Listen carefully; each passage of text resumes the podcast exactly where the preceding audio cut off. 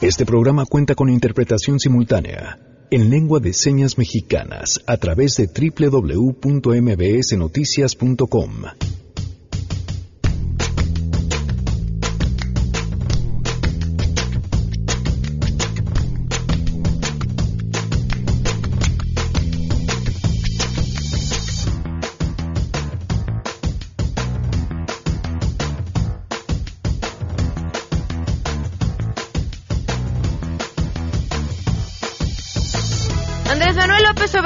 tomó protesta como presidente de México, acompañado de pues un evento interesante, varias declaraciones, acciones que emprenderá en su gestión en la mesa ciudadana, pues sin duda ese ese será el tema. Por mandato del pueblo, iniciamos hoy la cuarta transformación política de México. Pero hoy no solo inicia un nuevo gobierno, hoy comienza un cambio de régimen político. ¿De qué se trata el anuncio del nuevo gobierno de, mantener la construcción del nuevo aeropuerto? Que no será aeropuerto, bueno, ya no sabemos nada. Hasta nuevo aviso. De eso platicaremos hoy también con Valeria. Tenemos buenas noticias y más, quédense. Así arrancamos a todo terreno. MBS Radio presenta a Pamela Cerdeira en A Todo Terreno, donde la noticia eres tú. No ves que estoy loco por ti. Si cuando te veo me hago pipí. Mi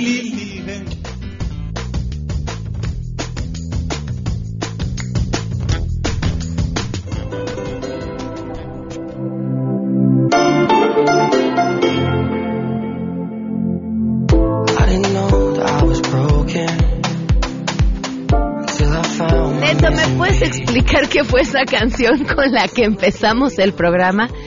¿Es, es apta para el público? ¿Sí? ¿Es para niños? A ver, ¿la, la puedes regresar, Neto, por favor? Es decir, regresar. Me escuché completamente ochentera con el concepto de vamos a regresar la canción. Regresa el cassette, Net- Neto. No, esa es la del programa, era otra. Esa.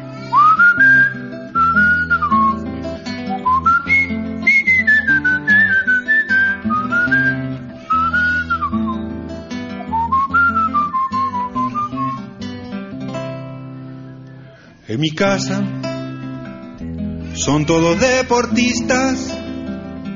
Mi abuelita juega al básquet, mi papá practica natación. Mi hermanita juega al fútbol, mi mamá levanta pesas, pero yo no, pero yo no, porque estoy enamorado. ¿Cómo estás, Janine? Muy buenas tardes. Hola, Pam, buenas, buenas tardes. ¿Qué, qué vamos a escuchar? Digo, fue por error que lo escuchamos, Fue por pero... error, porque en realidad este estábamos aquí arreglando unos problemas técnicos y, y Neto apretó lo que encontró y es una playlist para niños que, que tengo Ajá. y es Luis Pechetti, este como cantautor argentino de los mejores de música infantil. Ok. Esto se llama Y Lili, entonces pues igual y los arrancamos con niños. ok, pidan alguna canción que les traiga algún recuerdo de la infancia. No necesariamente tiene que ser música infantil, pero alguna canción que les traiga algún buen recuerdo de la infancia. Escuchemos esa playlist, les va a gustar. Gracias, Janine.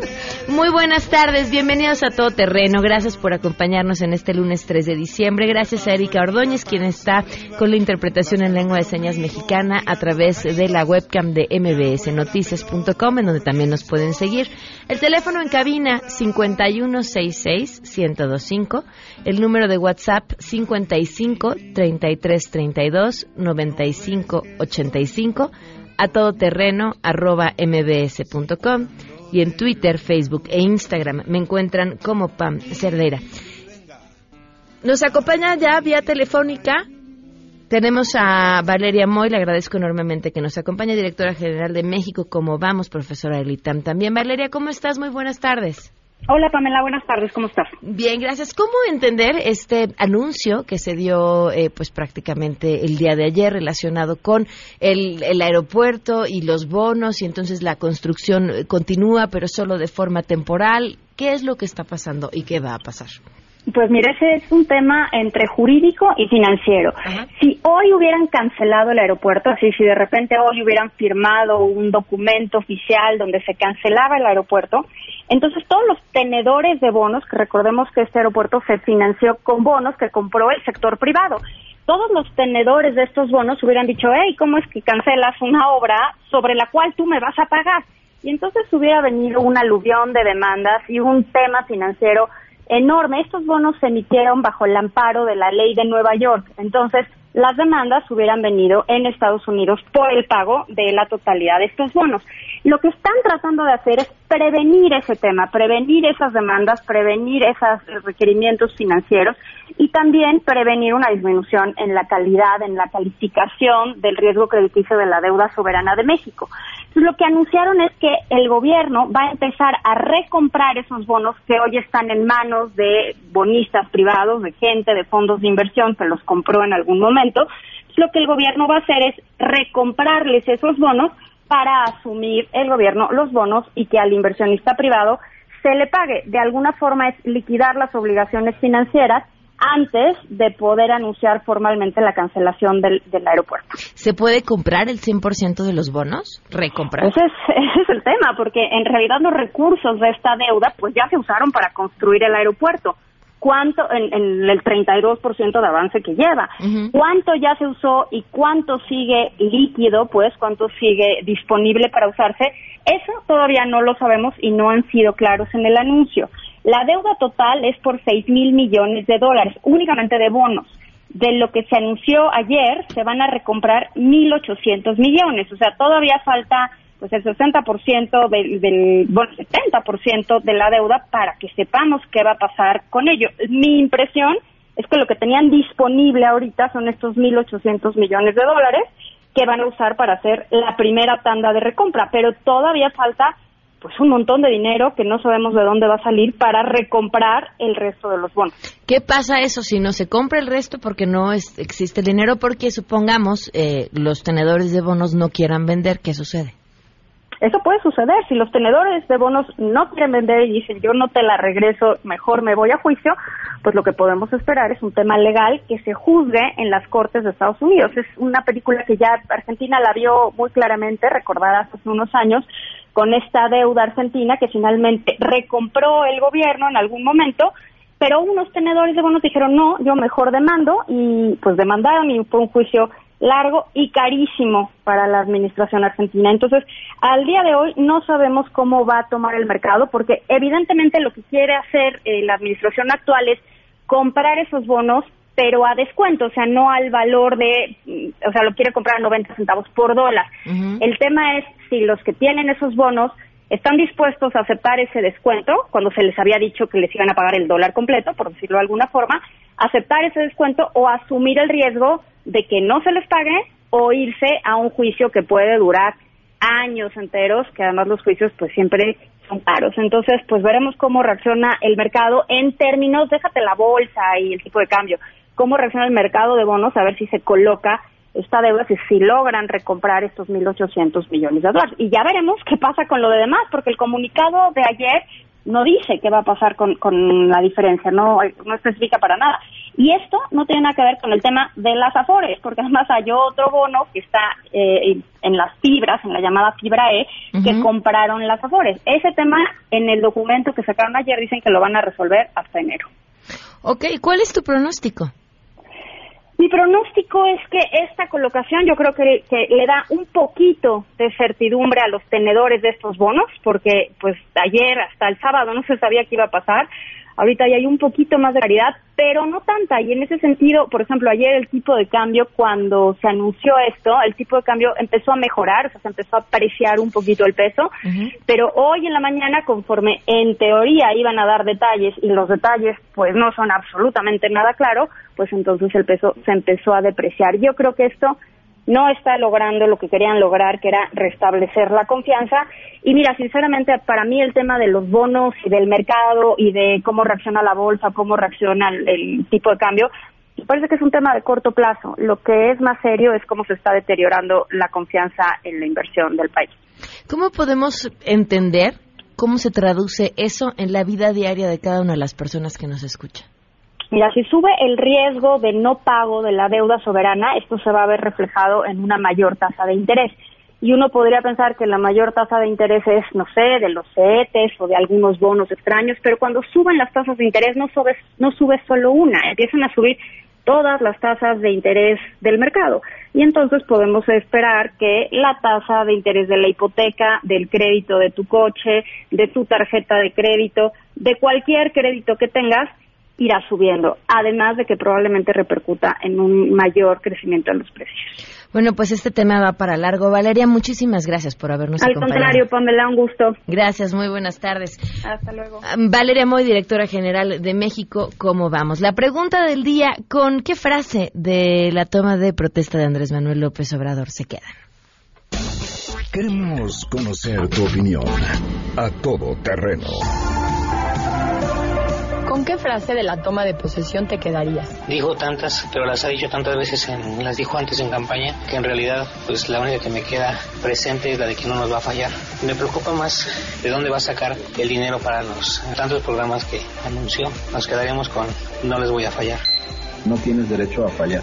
Pues creo que con la épica. Me canso, ganso. Bueno, pues como vamos a tener un presidente sumamente este respetuoso, pues la frase creo que es la de me canso ganso, ¿no? Una cosa de esas, pero en fin. Se acabó el neoliberalismo. Me quedo con la frase de que no nos puede fallar lo que le dijo el ciclista. Yo me quedo con la que siempre ha dicho, que él no roba, no miente y no defrauda. Ojalá que cumpla las tres cosas. Me canso ganso. A todo terreno. Pues miren que fue muchísimo el tiempo y muchísimas las frases. Sí había oportunidades de que cada quien sacara su, su favorita y a partir de ahí ni siquiera coincidir. Un año, tres meses, un día se cumplen hoy del feminicidio de Victoria Pamela Salas Martínez. Un año, tres meses, un día sin justicia.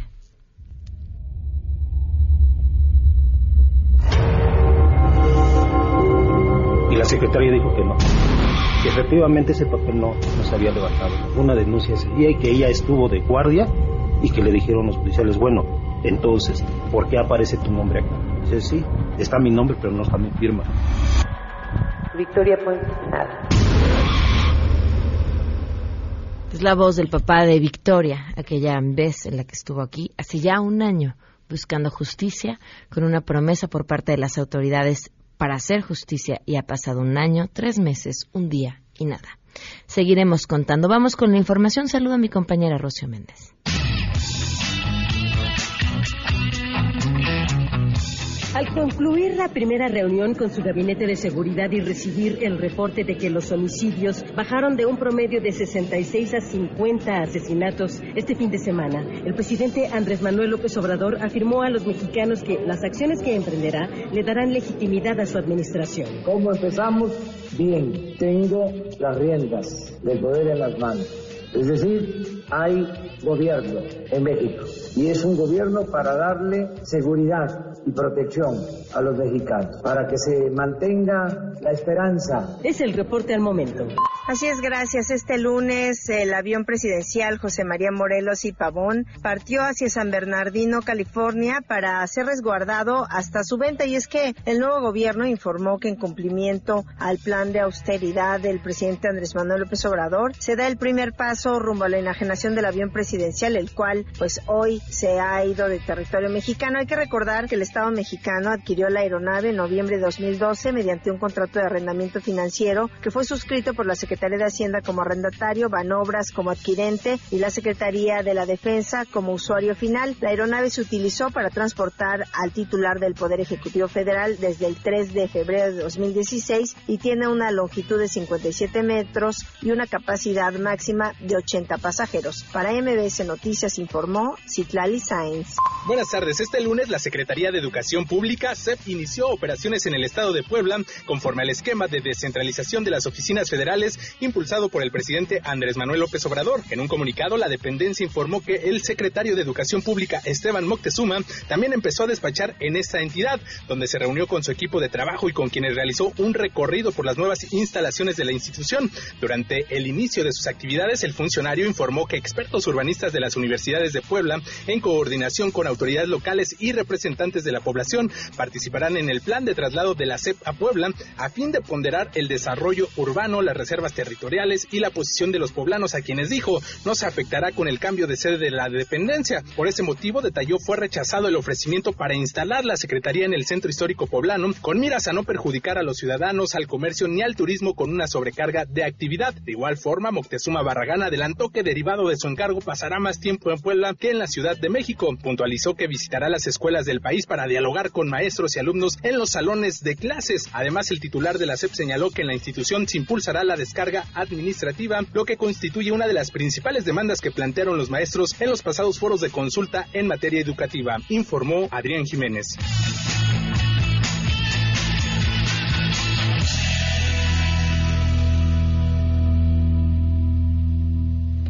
12 con 17 eh, y tenemos buenas noticias. René Cruz, portador de buenas noticias, te escuchamos, René. Pamela, muy buenas tardes. La Procuraduría Federal de Protección al Ambiente informó que durante el periodo que comprende del 2013 al 2018, el Programa Nacional de Auditoría Ambiental permitió que las empresas obtuvieran beneficios ambientales tangibles al generar ahorros al sector industrial nacional por más de 436 millones de metros cúbicos de agua y más de 21 mil millones de kilowatts hora. Asimismo, se logró inhibir la emisión de más de 47 millones de toneladas de gases de efecto invernadero, hecho que representó que las empresas obtengan beneficios económicos por casi 48 mil millones de pesos. La Profepa indicó que las empresas certificadas que participaron en el ejercicio estadístico invirtieron en el periodo 2013 a 2018 1.185 millones de pesos en tecnología para mejorar sus aspectos ambientales, hecho que provocó beneficios a la comunidad. Detalló que una característica de las empresas certificadas es que deben cumplir con la normatividad que les aplique, así como tener indicadores de gestión ambiental a la baja. Pamela, el reporte que tengo. Muchísimas gracias. Hasta luego. Hasta luego, muy buenas tardes. 12 con 19, vamos a una pausa y continuamos a todo terreno. Más adelante, a todo terreno. Tenemos mesa ciudadana y por supuesto hablaremos sobre estos primeros días del gobierno de Andrés Manuel López Obrador. Si te perdiste el programa A Todo Terreno con Pamela Cerdeira, lo puedes escuchar descargando nuestro podcast en www.noticiasmbs.com. Pamela Cerdeira regresa con más en A Todo Terreno, donde la noticia eres tú. Marca el 5166125.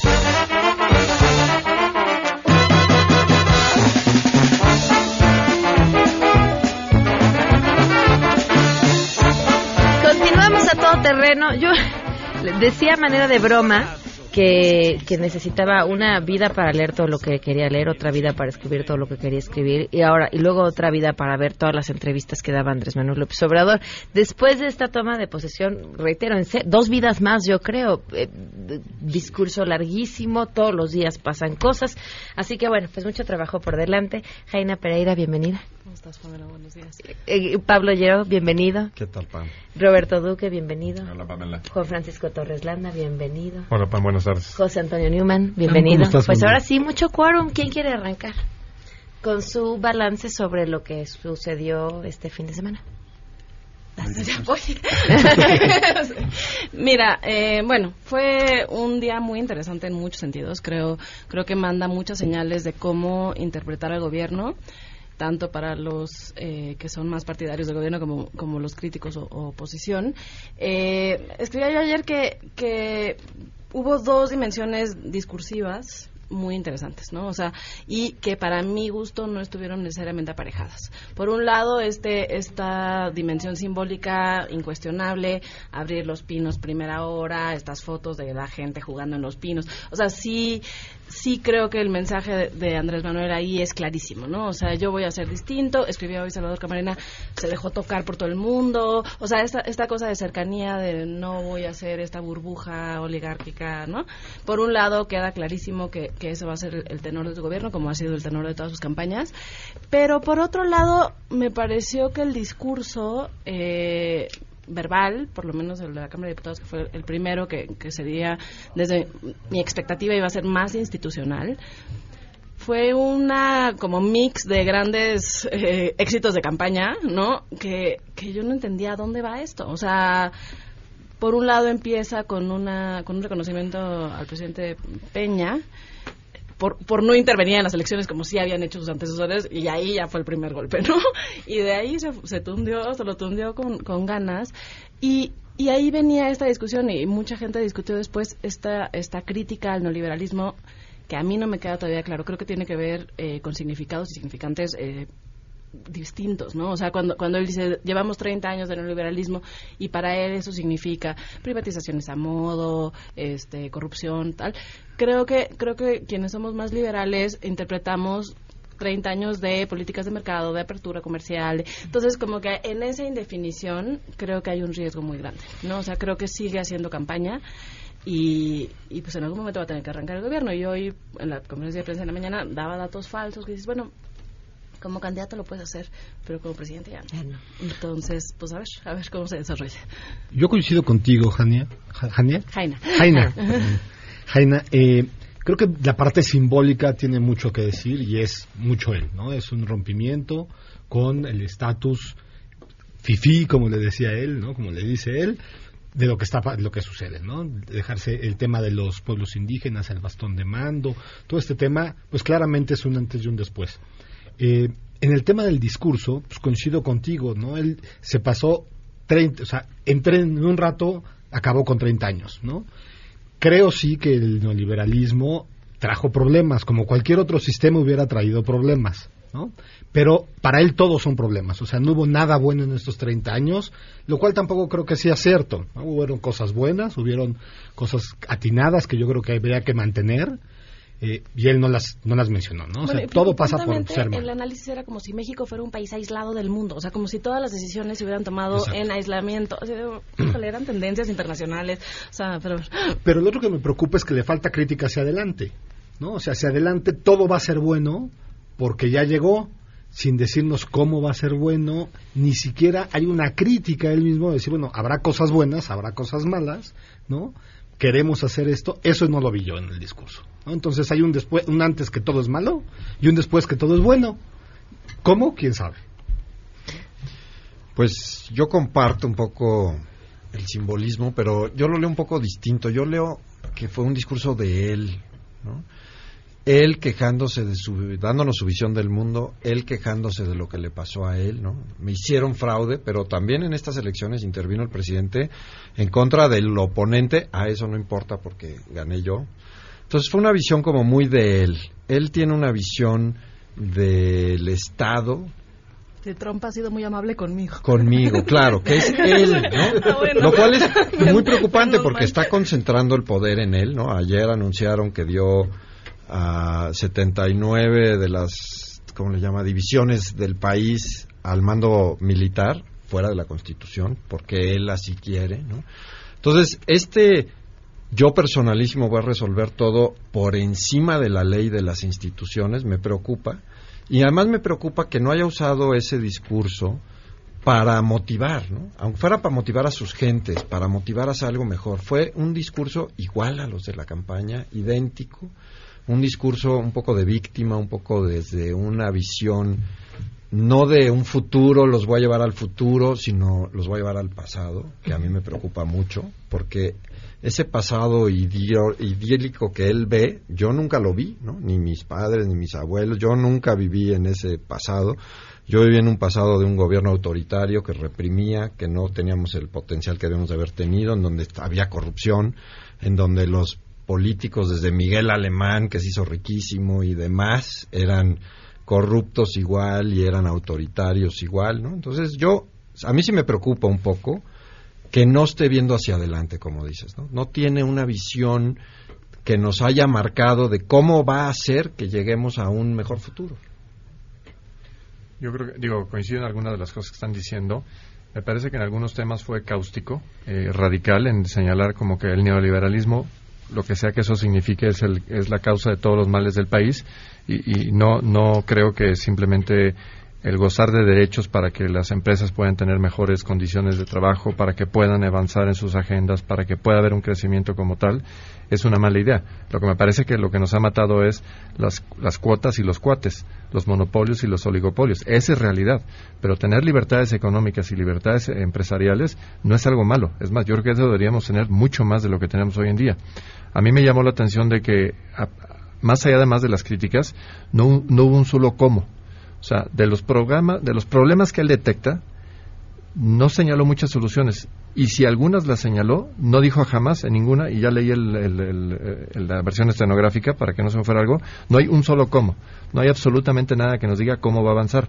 Inclusive les pasaba a, ustedes hace un ratito, y me llamó la atención, cinco cosas que, que son eh, absolutamente carentes o ausentes crimen organizado. No hace ninguna referencia a cómo va a lidiar con el principal problema del país. Y en mi segunda intervención te digo algo que creo que es importante ahí, pero ni una sola referencia hace a la principal preocupación del país, y lo señalamos en la encuesta que hicimos con Roy Campos hace dos semanas, ni una sola referencia. Tampoco hay una sola referencia a qué va a hacer con los niños del país. ¿Cómo vamos a asegurarnos que tengan mejores condiciones educativas, seguridad, eh, seguridad social, etcétera? No hubo una sola referencia y es el activo más importante y la preocupación que tendríamos como sociedad. Tercero, tampoco ni una sola referencia a las mujeres. Tenemos una epidemia de feminicidios y de abusos contra mujeres y no hubo una sola eh, referencia. Finalmente, dos, eh, una ya la dijimos, pero órganos autónomos. Preocupa sobremanera que se están erosionando cómo funcionan estos organismos. Algunos son constitucionalmente autónomos, pero se están erosionando a base de renuncias inexplicables o de designaciones que ahora pasan por un sistema que constitucionalmente carece ya de una eficacia de contrapesos porque ante el control apabullante que tienen en el Senado, pues esto se vuelve un mero trámite burocrático. Y tampoco hubo una sola referencia, salvo una diciendo que respetaría la autonomía del Banco de México, pero fue la única, ninguna otra referencia. Y finalmente, que digo, ya lo dijeron los colegas, es que no hubo una sola referencia al mundo, es decir, al contexto internacional en el que hemos estado, que claramente no es el mismo de los 40, 50 u 80 u hoy en día, ha cambiado radicalmente, ¿no? Y por eso mismo es que no vimos tampoco nada referencia a tecnología, desarrollos, una agenda digital, etcétera. Eh, eh, no podemos regresar al pasado. Tenemos que montarnos, porque además es muy fácil. Si nosotros no damos la iniciativa de cómo vamos a evolucionar como país en la era digital, alguien más lo va a hacer por nosotros y nos vamos a quedar atrás. Eh, eso es algo que nos debe de preocupar seriamente, porque la agenda digital no se va a detener porque alguien quiera pensar en el desarrollo estabilizador. eso viene con toda la dinámica de la industria, de los servicios, que no van a pararse por, insisto, una declaración de austeridad o, de remembranza hace algunas décadas. Roberto. Eh, bueno, eh, yo lo veo muy distinto también, eh, porque porque para mí ustedes o a lo que entre nosotros, no, entre nosotros, porque para mí cuando habla del neoliberalismo sí sabemos de qué está hablando y lo sabemos muy bien. Es un modelo económico que en efecto se implantó en México, pues en los últimos alrededor de 30 años y que en mi modo de ver no ha funcionado, no en México, en el mundo. Tenía una expectativa este neoliberalismo, aquellas épocas de Francis Fukuyama con el fin de la historia y tal, remontémonos a ellas. Y esa expectativa no se cumplió en general y en, muy en particular en México, en donde seguimos con decenas de millones de mexicanos en pobreza extrema. El drama de los contrastes sociales que tiene y sigue teniendo México y que son crecientes es algo que los gobiernos no han hecho eh, pues nada relevante desde mi punto de vista al respecto. A mí me parece alentadora esa parte en el discurso de, López Obrador. Eh, bueno, si la pregunta es, ¿nos hubiera ido muy bien o muy mal con otro modelo? Esa no creo que no la sabremos nunca. Con este modelo no nos ha funcionado bien. En mi, en mi convicción, creo que es además una visión por la que votó México, ¿eh? por la que votó México bajo la regla de la mayoría porque no es nuevo este discurso que dio ayer en su toma de posesión en, eh, en contra del neoliberalismo. Lo viene presentando desde su proyecto alternativo de nación, ¿se acuerdan? En 2006 era exactamente el mismo discurso. Entonces, eh, esa es una de las partes que me, digamos que me parecen lo positivo de lo que yo oí en ese, en ese discurso. Eh, pero, digamos, si bien hay algunas partes en donde, pues, puedo percibir que podríamos estar frente al estadista que tanto le hace falta a nuestro país, bueno, pues ahora, digamos, la parte contraria, eh, las partes del discurso en donde vi, pues de hecho lo opuesto y que ahí pues me preocupan y pues también hay que, hay que decirlas, pues en primer lugar es un llamado a la unidad, ¿no? O sea, un estadista llama a la unidad. López Obrador, lejos de llamar a la unidad, habló de sus adversarios. Ya no es campaña, ¿no?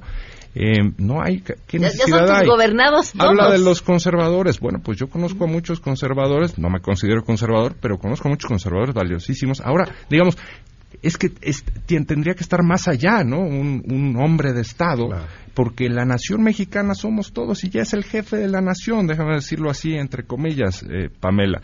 Entonces, esa omisión a mí me parece muy seria, porque en esa, en esa parte del discurso yo veo a un populista, no veo a un estadista, por más que me duela o que trate de ver al estadista, en esa parte yo no lo veo por ninguna parte. Y la omisión a los otros poderes del Estado, especialmente al Poder Judicial. Del legislativo sí habló, pero claro, tiene mayoría su partido en el legislativo. Pero el judicial no hubo ninguna mención, pues es una parte muy importante insisto, es jefe de Estado, pues parte del Estado mexicano también es el Poder Judicial, pero claro, respetando esos equilibrios y mucho menos a los órganos, a los órganos autónomos.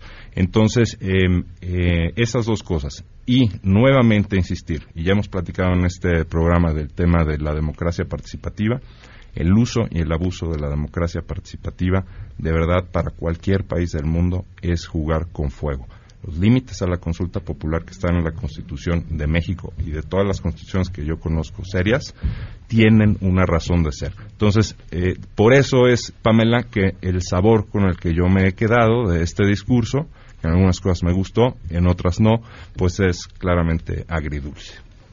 A mí me llamó la atención eh, la cantidad de tiempo que dedicó en el discurso en la Cámara de Diputados a hablar mal del pasado. No recuerdo eh, alguien que, que dedicara tanto tiempo a hablar de lo otro y no de lo que venía. Eso supongo tiene que ver con esta lógica de campaña. Pero yo creo que sí, y creo que justo la intervención de Roberto eh, un poco nos da entrada para, para plantear cómo, cómo debe darse la crítica, ¿no? O sea, estamos, estamos, o sea, como que hay dos dimensiones. Eh, dice Roberto, clarísimo es lo que significa el neoliberalismo. La verdad es que a mí no. O sea, si el neoliberalismo es la promesa incumplida de equidad o lo que decían de eh, libertad para las empresas, ¿sabes? O sea, como que siento que justo la narrativa va en dos sentidos. Entonces, el observador está hablando de estos grandes conceptos, que, ciertamente lo ha venido haciendo desde la campaña y que fue muy eficaz y muy efectivo precisamente porque pudo hacer eso, hablar de justicia, hablar de reivindicación, hablar de integración de los pobres, o sea, todas estas cosas que son dolores del país, ¿no? Claramente exigencias legítimas de un país. Y luego está, está esta discusión técnica de, pero ¿y cómo lo van a hacer? ¿Pero dónde está la...? ¿No? Entonces, o sea, como que en tanto los contrapesos narrativos, eh, legislativos, judiciales, etcétera, no, no entendamos bien. Ayer me decía, por ejemplo, un, una persona me decía, pero es que cómo es posible que se arrodille frente al chamán, ¿no? Y decía, de verdad, no, please, no te atores en eso, ¿no? o sea, porque si vamos a, combatir estos simbolismos que son tan poderosos, justo creo que la cosa es distinta, o sea, es montarse en o sea, ¿qué entendemos por neoliberalismo? Desde ahí. O sea, ¿es libertad o es injusticia? Es, o sea, y cuando se debaten estos grandes conceptos, creo que, creo que es un poco mañoso, porque creo que, y, porque creo que no, no va de eso, pero creo que es muy eficaz. Y creo que justo lo que hizo ayer en la Cámara de Diputados y también en el Zócalo fue diferenciarse claramente, o sea, hablando mal del otro, un poco exaltándose él, ¿no? O sea, si, si esto es lo malo, entonces yo soy lo contrario. Yo soy integración y yo soy eh, honradez y soy honestidad y todas estas cosas que la gente ciertamente votó por eso, ¿no? O sea, votamos o, este, o sea, cada quien creía que uno de los candidatos o otro de los candidatos podía ofrecer eso y en ese sentido creo que la narrativa del observador eh, fue la más eficaz porque justo el, discurso iba sobre estos grandes principios. Entonces creo que los contrapesos vamos a tener que encontrar la forma de entrar en esa narrativa y discutir desde la narrativa en vez de desde la técnica estricta que es complicadísima de entender. Qué interesante punto. Vamos a una pausa y volvemos.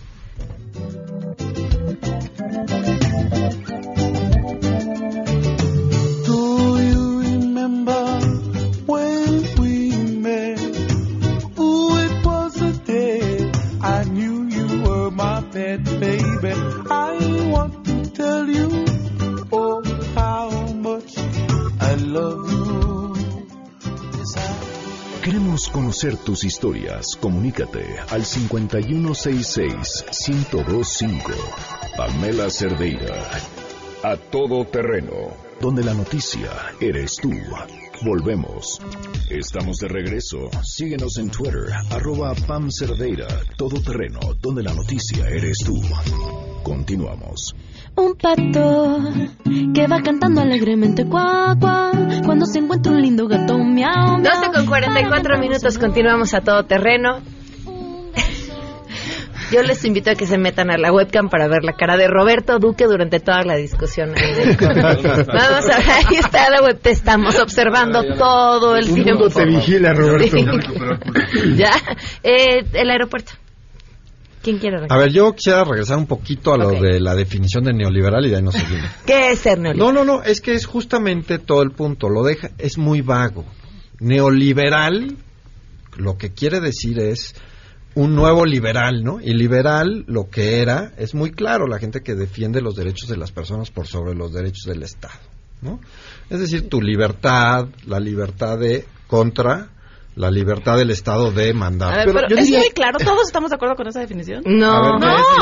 Yo diría, yo diría como Jaina, ahí, ahí hay, un- hay dos, ¿qué es hay dos liberal temas para de- ustedes? espérame, hay dos temas de discurso, uno en la parte técnica de lo que es ser liberal, ¿no? Y que tiene que ver con la intervención del Estado, hasta dónde llega, límites al Estado, la, pro- la parte económica, y otro que Claro. tiene que ver con una parte dis- de discurso y tiene que ver con Correcto, es a la donde- distribución social y los donde yo iba, beneficios es a donde yo iba. que la parte técnica te trae. Por eso es a donde yo iba. Claramente, Si él se creo yo que nos olvidamos en los últimos 30 años de esta parte del discurso. Bueno, A a, ver, si la parte de neoliberal, él se refiere a lo que sucedió en cuanto a la economía de cuates y la falta de competencia y la falta de acceso y la falta de justicia, bueno, pues qué mejor que lo acabe, ¿no? Y que nos dé justicia, acceso y que dé, bueno, yo estaría feliz si eso es a lo que se refiere.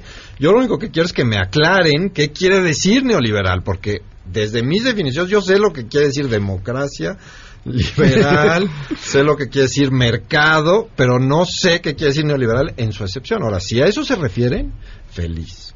¿no? Ahora, yo lo que estoy viendo es que están actuando fuera de, de, o sea, digamos, en ciertas instancias observando la ley, como lo del aeropuerto. Por eso vamos a, a entrar. Es y decir, eso, rescatar el aeropuerto es, no, no. es neoliberal. No, yo no, yo no sé si rescatar o no es liberal o no liberal, pero lo que sí sé es que se les enfrentó la realidad. Y la realidad es que esto está firmado, los bonos extranjeros de menos, están firmados bajo la ley de Nueva York. Y es muy claro lo que dice. ¿No? Lo que dice es que si tú cancelas el aeropuerto, les debes el dinero en ese momento, más penalidades, más la cláusula que dice que le tienes que pagar los intereses que iban a ganar hasta el final, y eso es una cantidad de dinero que hay que pagar ahora. Por eso lo siguen el aeropuerto, lo continúan para buscar una salida, lo cual ¿no? nos deja ver que, bueno, no son completamente irracionales las decisiones y que hay alguien ahí que está tratando de evaluar cuál es la mejor decisión. Siguen pensando yo creo que lo van a cerrar y que eso nos va a costar mucho dinero y están tomando esa decisión, pero de menos lo quieren hacer dentro de la ley porque es la ley de Nueva York. A mí lo que me preocupa es que ellos hablan de esa ley como si la vamos a buscar y en cambio dicen, bueno, luego ahí vemos lo de México porque eso sí lo podemos manejar porque aquí podemos jugar con la ley. Y eso es, yo creo, el mayor problema del país. Es decir, la no aplicación estricta de la ley siempre en todas las modalidades. Sí. Sí, pues somos un país de, de excepciones, ¿no? O sea, todos queremos ser la excepción en la regla, empezando por quien tiene que cumplir la norma, ¿no? A ver, eh, eh, esto de, del neoliberalismo y qué significa y qué quiere decir. Eh, bueno, yo creo que lo primerito es dividir, como decía Newman, el- la parte económica de, la- de los temas sociales, digamos. O sea, un liberal económico cree más en la, en la, en la, eh, libertad que en la, que en la igualdad, digamos, ¿no? O sea, la gran pregunta es ¿cuánto Estado y cuánto mercado? Bueno, pues los neoliberales ponen un énfasis en el mercado, no quiere decir que eliminen al Estado, ni Adam Smith creo que eliminaba por completo al Estado, eh, y, eh, le- y lo contrario, pues es ponerle más énfasis, pues sí, a, a una eh, intervención estatal ju- justamente para tratar de, eh, De equilibrar las fuerzas del mercado. Exactamente, no y, y, de reducir pues los eh, las disparidades, la polarización eh, económica. Entonces, creo que ese es en el terreno en el que estamos. No el de los liberales del siglo XIX, por ejemplo, que también mencionó López Obrador en su discurso. Eso es otra cosa. O sea, en temas sociales, un liberal es el que está a favor del matrimonio gay, por ejemplo, pero en temas económicos es otra eh, está en dos planos totalmente distintos. Entonces, instalados en el plano económico, en mi opinión, es eh, pues bastante claro este em, eh, postulado que tiene López Obrador respecto de la economía y esta oposición al eh, que llama neoliberalismo. Em, ahora, el tema del aeropuerto yo lo veo desde una perspectiva mm, de estrategia política. O sea, yo creo que todo esto del aeropuerto pues ha sido más bien una jugada de ajedrez, digamos, Em, que va más allá de la pertinencia o no de que se construyera en Texcoco o en Santa Lucía o en otro lugar o tal. O sea, yo lo que veo desde la campaña es que pues e, ese aeropuerto, es más, desde los spots de López Obrador, pues era como un símbolo de opulencia contra el que él se pronunciaba. Y luego, ya en su fase de presidente electo, que de facto pues ya era para muchos eh, propósitos el presidente de México, bueno, pues em, eh, somete a una consulta aberrante desde todos los puntos de vista democráticos.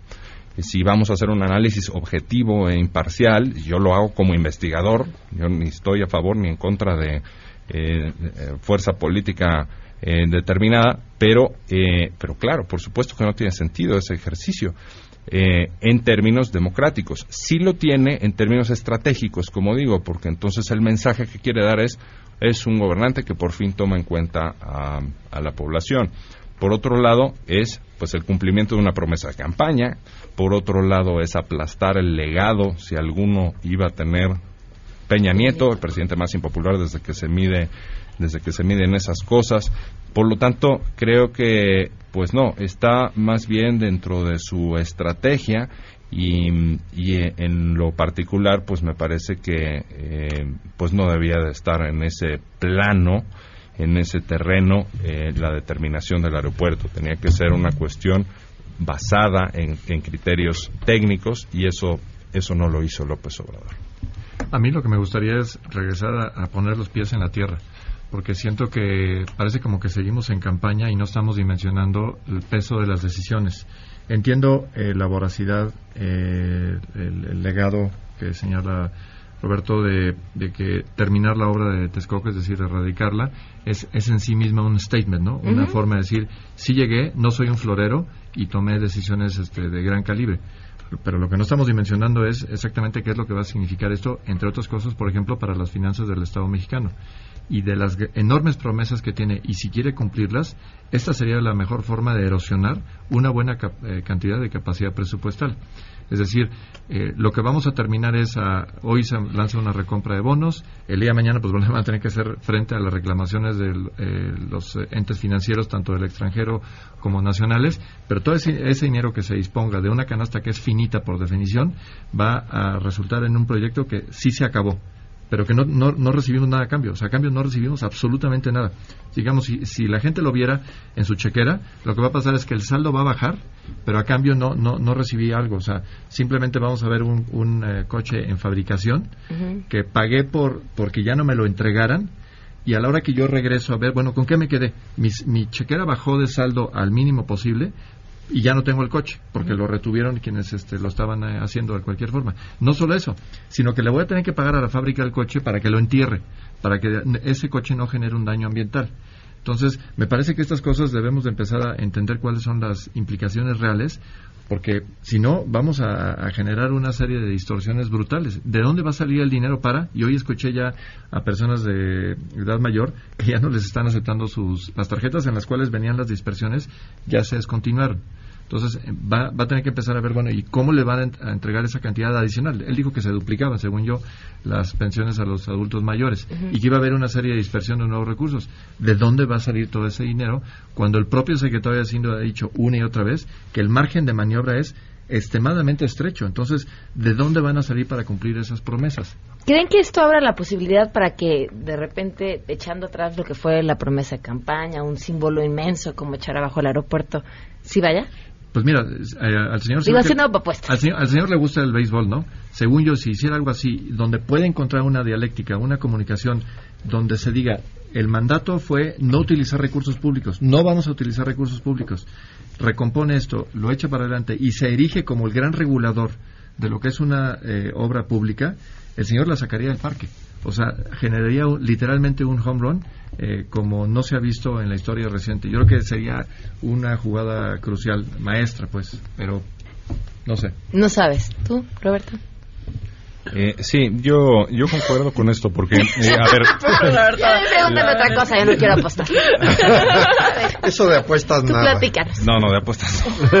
sí, menos beisboleras. Pero, eh, a ver, eh, yo creo que eh, la parte que a mí, de verdad, de verdad, eh, se los digo eh, muy francamente, me tiene más preocupado. Así, ya, ya hablé de varias cosas que me gustaron del discurso, el posicionamiento inicial de López Obrador como presidente de México. Eh, pero esta parte de las consultas de verdad sería un retroceso grandísimo para nuestro país. O sea, el 35 constitucional en este momento se está procesando en el Congreso tumbarle una serie de eh, límites temáticos que tienen las consultas populares. Yo no sé si un político pueda decirlo o no lo pueda decir, pero pues mm, lo cierto es que el pueblo, si algo nos enseña la historia, es que el pueblo se equivoca y se equivoca Mucho. a menudo. Mucho, mucho. Pues hay quien Y sobre todo en temas importantes, es decir, en temas de dinero o electorales. o en los que se requiere cualquier eh, conocimiento especializado. Esto También, es así. bueno, técnicos, o sea, obviamente. hay que suena muy bonito tal vez en un discurso, ¿no? Eh, no, el pueblo inteligente, el pueblo sabio y tal. Bueno, pues a ver, pongamos el ejemplo nada más de Estados Unidos. Pues hay quien dirá que inteligente fue el pueblo estadounidense de elegir a Barack Obama y otros dirán, pues todo lo contrario, al mismo pueblo, ¿eh? porque es el mismo pueblo, de elegir a, a Donald Trump, dirán muchos. Entonces, eh, y la historia, en fin, está llena de ese tipo de, de casos. Bueno, pues los alemanes, para su bochorno, fueron eh, eligieron a Hitler democráticamente, ¿no es cierto? O sea, todo se le puede y debe criticar a, a Hitler, a excepto Mussolini. no haber llegado democráticamente al Mussolini poder. también. Y muchos otros ejemplos históricos. Entonces, de verdad, los gobiernos están electos para tomar decisiones por nosotros. Así es la democracia representativa, que es en favor de la que yo siempre he estado. Y tiene una herramienta, en este caso López Obrador, que se llama Administración Pública Federal. Ahí tiene especialistas, ahí tiene todo dividido por ramos, gente muy preparada, muy calificada. ¿Que va a construir una presa? Pues que lo decía el mejor ingeniero de hidroeléctricas Claro. que haya en México. A mí no me pregunten, porque yo no tengo la menor noción de hidroeléctricas. Entonces, eh, creo que esta parte de verdad nos puede meter en problemas muy serios. Hay quien dirá, pero López Obrador no va a hacer mal uso de las consultas porque es un Sí. eh, muy buen hombre no, y tal. Bueno, pues que piense en el futuro del país porque no está en su esfera de control que después vaya a llegar, si él no lo es, un populista de lo peor y que empiece a someter a consulta, ahí sí, su reelección, por ejemplo, eso está prohibido. En, en México y en Está todas prohibido, las pero constituciones que yo Morena la, semana pasada ya estaba en el Están tumbando buscando ese tumbar límite. ese límite. Y muchos otros, de división de poderes, límites, pues, temas técnicos, por supuesto, temas de seguridad nacional. A ver, ¿cuántos billetes va a imprimir el Banco de México? Por favor, que nunca vayan a consultarlo al pueblo. Yo O soy impuestos. parte del pueblo. No, No, me no, pregunten, por favor. A mí no me pregunten. Bueno, lo que le pasó a nos California, caigan ya como le nos pasó. caigan los del servicio de carrera del Banco de México. Ya está. Nos tenemos que despedir. Sin saber si van a reanimar el aeropuerto o no. Y no acabaron las apuestas. Porque lo de los No, billetes no. sonaba bien. Eso sí nos estaba gustando. Sí, Muchas gracias por habernos acompañado. Antes de irnos, ¿no creen que el mundo necesita de valientes, de estos que comparten sus gigas, que los aprovechan para ver videos, series, aplicaciones, música, todo lo que quieran? Con el plan ilimitado de Movistar, todo ilimitado, datos, minutos y mensajes. Pueden ser una de las 300 mil personas que podrán tenerlo de 799 pesos a solo 399 al mes, visitando eh, la página de movistar.com.mx, su tienda Movistar, llamando al 01800 85 30 mil. Y por otro lado, ya que andamos en aquello de la telefonía, bueno, pues ustedes, todos usamos el celular de diferentes maneras para mandar mensajes, eh, para llamar y demás. Dish tiene un beneficio increíble. Cada suscriptor de Dish puede llamar por teléfono para solicitar un chip y listo, tienen una línea de telefonía celular Freedom Pop, nada más. Si ya son suscriptores Dish, llaman y lo piden. Eh, sino, además, durante siete días cada mes con Dish tienen minutos y mensajes ilimitados, 150 megas para navegar y 200 megas para sus redes sociales todos los meses solamente por ser suscriptor Dish. Así que aprovechen y pueden llamar al 55 96 28 34 74 o entrar a dish.com.mx y pedir su chip. Nos vamos. Gracias por habernos acompañado. Se quedan en mesa para todos. Los marcianos persiguieron camión. Y de boleto que me voy a Panzacola. A esconderme debajo de un tinaco.